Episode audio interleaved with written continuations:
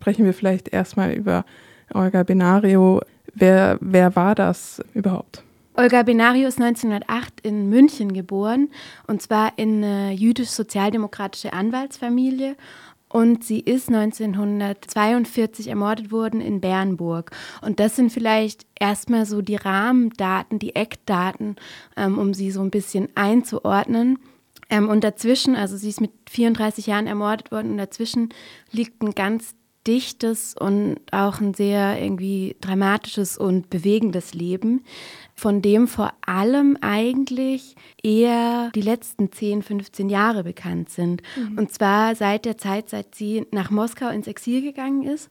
Das war ähm, 1929 und dort hat sie dann für die Komintern gearbeitet. Also sie war auch ähm, Agentin quasi, war dann auch noch in anderen europäischen Ländern unterwegs und wurde in Moskau äh, militärisch ausgebildet und hat dann dort ihren, nee, eigentlich, ich muss es anders erzählen. Sie hat dann so einen Auftrag gekriegt von der Comintern und zwar war das 1934 und sie sollte einen brasilianischen Kommunisten, ähm, Carlos Luis Prestes, nach Brasilien zurückbegleiten, also dafür sorgen, dass er dort sicher ankommt.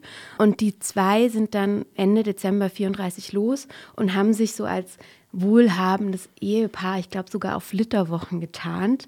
Äh, und tatsächlich haben sie sich auf dieser Reise verliebt äh, und wurden ein Paar. ja.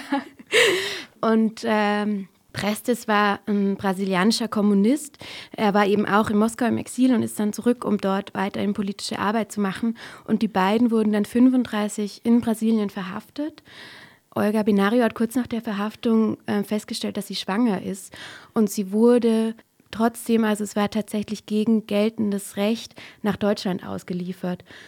Und da war sie im Frauengefängnis in Berlin, ähm, hat dort ihre Tochter zur Welt gebracht. Okay. Im Gefängnis. Im Gefängnis. Okay. Es gab eine ja, ganz groß angelegte internationale Solidaritätskampagne, aber sie wurde nicht freigelassen, ihre Tochter eben dann irgendwann schon. Sie kam dann ins KZ Ravensbrück und wurde eben 42 ermordet. Und der Teil ihres Lebens, den ich jetzt gerade so kurz abgerissen habe, ist ja eigentlich schon mehr als intensiv. Ähm, und das ist aber eben, wie gesagt, auch der Teil, der vor allem bekannt ist. Über was man viel weniger weiß, ist die junge Olga Benario. Mhm. Ähm, und das ist tatsächlich auch ein bisschen eher der Zeitabschnitt, mit dem sich dieses Buch Berliner kommunistische Jugend beschäftigt. Also Olga Benario ist ganz früh mit 15 Jahren hat sie sich, wurde sie Kommunistin oder hat sie sich äh, angeschlossen der kommunistischen Jugend und ist dann mit 17 Jahren nach Berlin mhm. ähm, alleine. Und dort hat sie eben politische Arbeit gemacht mit der kommunistischen Jugend, hat auch für die KPD gearbeitet. Und ähm, über die Zeit war zumindest mir oder ich glaube auch so im deutschsprachigen Kontext bisher wenig bekannt. Okay. Schön, das heißt, ähm, wir widmen uns heute quasi eher diesem eher unbekannteren Teil ihres früheren Lebens, ihrer Jugend. Genau. Du hast ja wunderbarerweise auch O-Töne mitgebracht von dem Gespräch mit Christina Listau. Dazu hören wir jetzt einen zu ihrem Stolperstein in Berlin. Genau, das war so, dass ich mich mit Christine Listau am Stolperstein getroffen habe in Neukölln und wir dann eben vorhatten, spazieren zu gehen und im Laufe dieses Spaziergangs quasi Olga Binario vom Stolperstein ausgehend immer jünger wurde, weil es eben eine ganz andere Zeit war, mit der wir uns beschäftigt haben. Mhm. Ähm, genau, und am Stolperstein hat sie dann Folgendes erzählt. Also das ist ihre offizielle letzte Adresse. Aber wie du wahrscheinlich weißt, hat sie ja ihren Lebenspartner Otto Braun zusammen mit anderen Jugendlichen äh, aus dem Moabiter Gefäng äh, Gefängnis äh, befreit und danach mussten sie sich verstecken. Also das heißt, äh, danach ist sie erstmal nicht in diese Wohnung zurückgekehrt und dann haben sie sich, ich glaube, etwa zwei Wochen lang in Neukölln woanders versteckt und wurden dann von KPD-Genossen über die Tschechoslowakei nach Moskau ja, verschifft, sozusagen. Die konnten fliehen, ich glaube sogar mit dem Auto. Das sagt äh, Christine Listau, die Übersetzerin von Olga Benario, an ihrem, an deren Stolperstein, also von Olga Benario in Berlin. Genau. Und sie hat eben nochmal erzählt, was das für eine spektakuläre Befreiungsaktion aus dem Gefängnis war, eben mit Otto Braun, Olga Benarios damaligem Partner. das ist auch der Grund, warum sie dann nach Russland, also nach nicht nach Russland, in die Sowjetunion, nach Moskau ins Exil ist. Mhm. Und die Übersetzerin, die du jetzt eben, Christine Listau, die wir gerade gehört haben, die hat eben das Buch übersetzt Berliner kommunistische Jugend, was Olga Benario geschrieben hat. Und was ist das für ein Text? Oder der, kommt, der stammt eben aus ihrer Jugend dann, aus dieser Jugendzeit?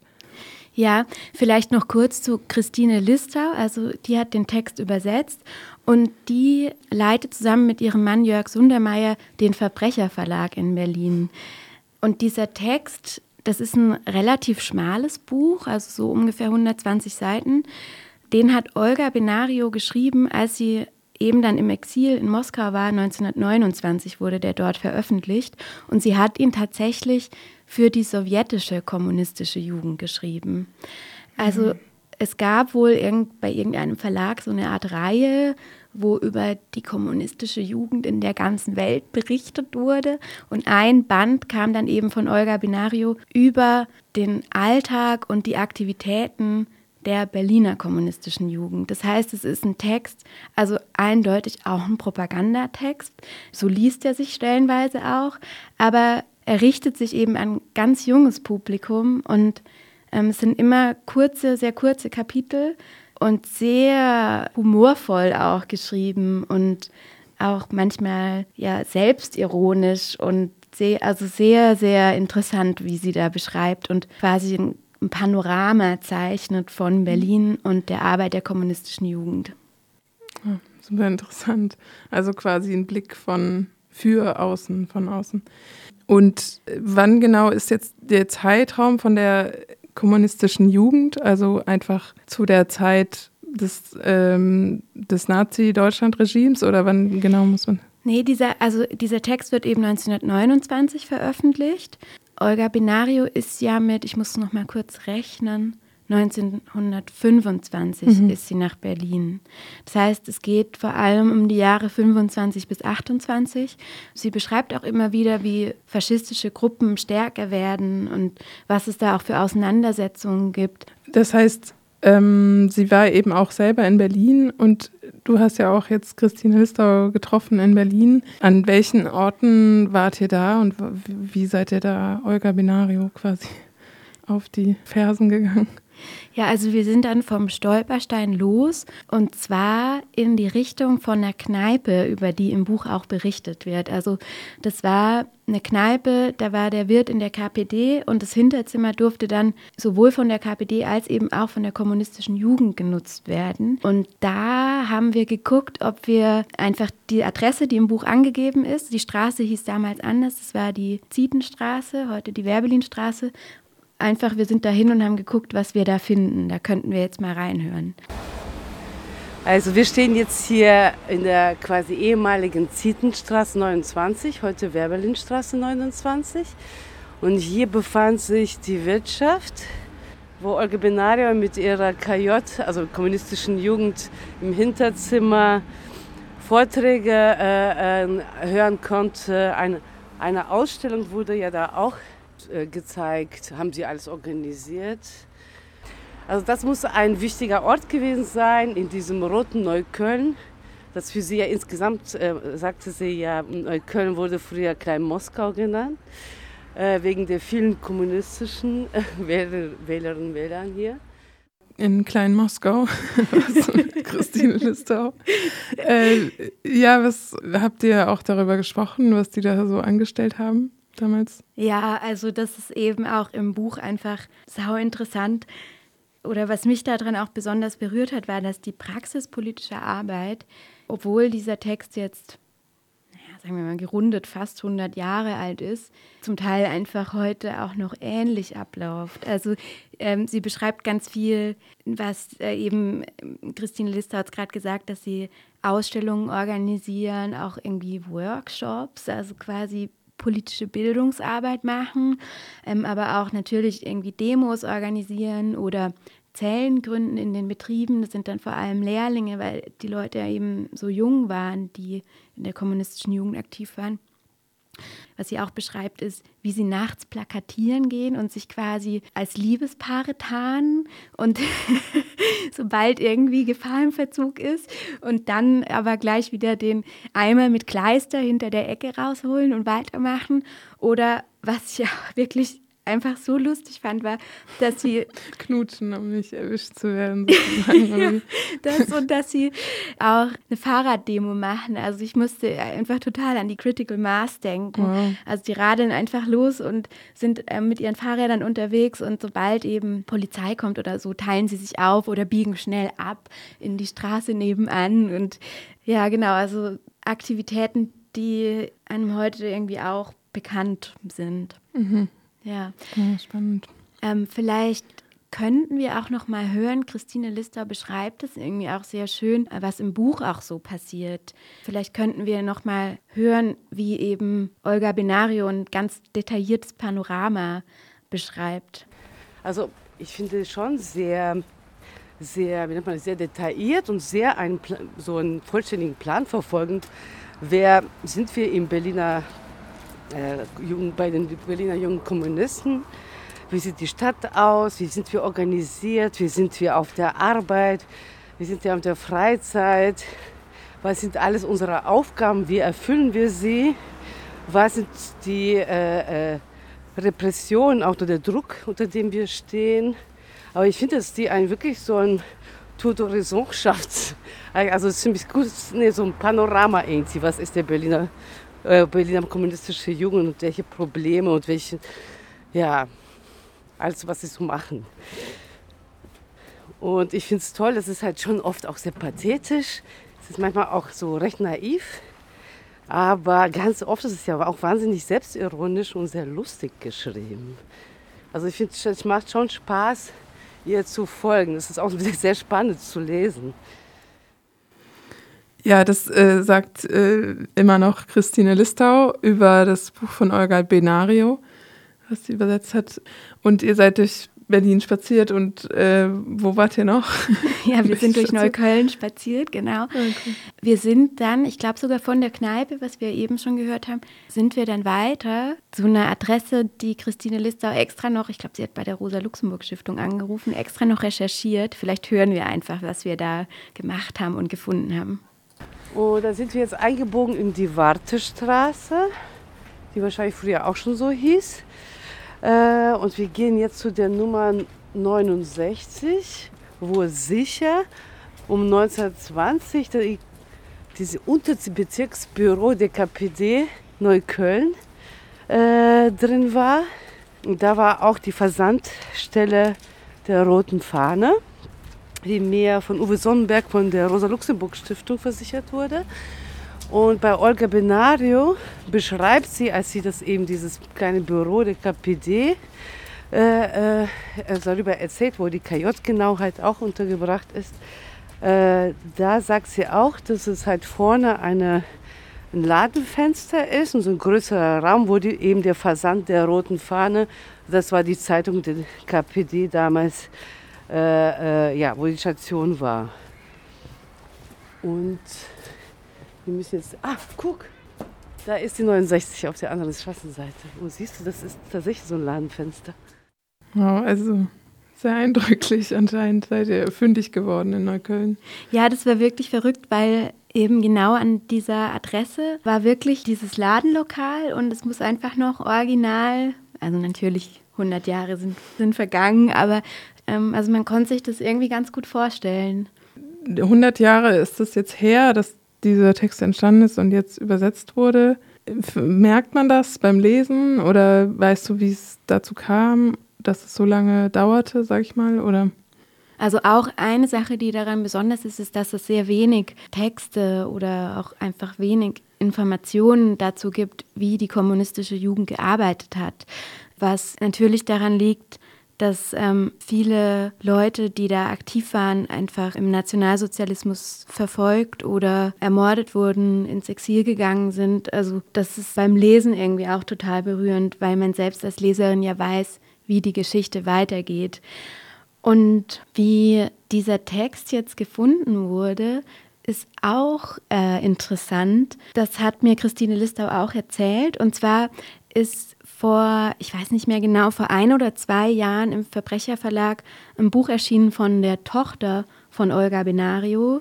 Das heißt eine biografische Annäherung von Anita Prestes, in der sie eben über ihre Mutter schreibt, vor allem weil sie neue Dokumente gefunden hat. Und als dieses Buch in Berlin vorgestellt wurde, und zwar in der Galerie Olga Benario, das ist ja eine Initiative, die eben Erinnerungsarbeit an Olga Benario macht und auch Ausstellungen und Veranstaltungen finden dort, dort statt. Da kam es dann dazu, das soll Christine Lister am besten selber erzählen. Und äh, nach dem Vortrag bin ich rausgegangen, um rauchend Wein zu trinken auf der Straße und bin dann Gespräch mit Claudia gekommen. Und sie, ich weiß nicht warum, vielleicht weil ich in der Sowjetunion geboren bin, sind wir drauf gekommen, dass es diese Broschüre äh, in der Sowjetunion gab, die 1929 erschienen ist, die hier auch die, äh, in, der, in den Bibliotheken zu finden ist. Ähm, und ich war wirklich, ich war wahnsinnig fasziniert, dachte, wie toll ist das denn? Und dass es halt eben keine deutsche Übersetzung gibt, beziehungsweise das deutsche Original verloren ist. Umso toller fand ich eigentlich von dieser Frau, die ich also sehr bewunderte, etwas auszulesen äh, äh, und dann auch noch über Neukölln und Berlin, wo ich wohne. Und äh, habe darum sehr gebeten, mir die Scans zu schicken. Und äh, ich konnte es gar nicht erwarten. Ich habe mir gleich die Scans ausgedruckt und angefangen zu lesen. Und dann teilweise schon irgendwie so, teilweise beim Lesen meinen Kolleginnen und Kollegen die tollsten Passagen übersetzt. Und wir haben schon da auch sehr gelacht. Und dann haben wir eigentlich recht schnell äh, uns entschieden, dass wir die Publikation machen. Und ähm, Genau, und dann fing ich an zu übersetzen und zu recherchieren. Ja, und dieses äh, Übersetzen ähm, hat mir Christine Lister auch noch erzählt. Das war auch gar nicht so einfach, weil ja eben dieser Text, also Olga Binario hat ihn auf Deutsch geschrieben, dann wurde er für den sowjetischen Verlag auf Russisch übersetzt. Das Originalmanuskript auf Deutsch ist verloren gegangen. Und sie hat dann eben diesen auf Russisch übersetzten Text wieder rückübersetzt. Mhm. Und manche Begriffe waren einfach dann ähm, schwierig und sie musste erst mal recherchieren, was könnte das sein und hat länger gebraucht, bis sie drauf kam, ah, das ist gemeint. Und dann hat sie aber auch gesagt, irgendwann kam auch so ein Punkt, wo es, wo sie manchmal dann, weil sie Deutsch und Russisch spricht, quasi gemerkt hat, wie der russische Übersetzer Dinge vom Deutschen ins Russische übersetzt hat mhm. und, und zwar irgendwie schlecht übersetzt hat, aber sie dann genau wusste, was auf Deutsch gemeint war. Also das gab es dann auch. Also genau. nicht nur ähm, verbunden mit Olga Menaro, sondern auch mit ihrem Übersetzer so in, in ja. Austausch, sag ich mal. Das ist jetzt ja. das große Thema des Übersetzens, ist sowieso spannend. Und genau, und weißt du auch, wieso Christine Liss, also wie sie jetzt genau dazu kam, das Text in Angriff zu nehmen? Das habe ich sie auch gefragt, weil es ja eben auch ihre erste Übersetzung ist. Ja. Und ich habe sie auch gefragt, was denn eigentlich ihr Anliegen ähm, war oder warum ihr das so ein Anliegen war. Ich bin eindeutig eine Linke. Ich weiß nicht, ob ich Kommunistin bin, aber ich äh, bin eine, ähm, eine Frau, die ähm, sehr solidarisch denkt und äh, für eine freundliche, tolerante Gesellschaft sich einsetzt. Und da ist natürlich Olga Benario für mich eine große und wichtige äh, Figur, die sehr exakt auch analysiert hat, äh, wo, äh, welche Probleme äh, es hier in Berlin gab oder in Neukölln, was die Armut bedeutete, dass man so, äh, sie kam ja eher aus einem besseren Hause, war Anwaltstochter äh, aber sich früher entschieden hat, für kleine Leute sich einzusetzen. Und äh, dass ich dann nicht nur dies, eben diese sehr ernste, ermordete Frau, also ihr quasi, also der schon ein großes Denkmal gesetzt ist, das nicht nur an sie erinnern kann, sondern mit diesem Buch eine hoffnungsfrohe, großartige äh, junge kommunistische Aktivistin auch wieder bekannter machen kann. Ja, das war Christine Listau. Vielen Dank für deine, deine Berichterstattung über dieses Treffen mit der Übersetzerin von Olga Benario, Berliner kommunistische Jugend. Ähm, Gerne. ja.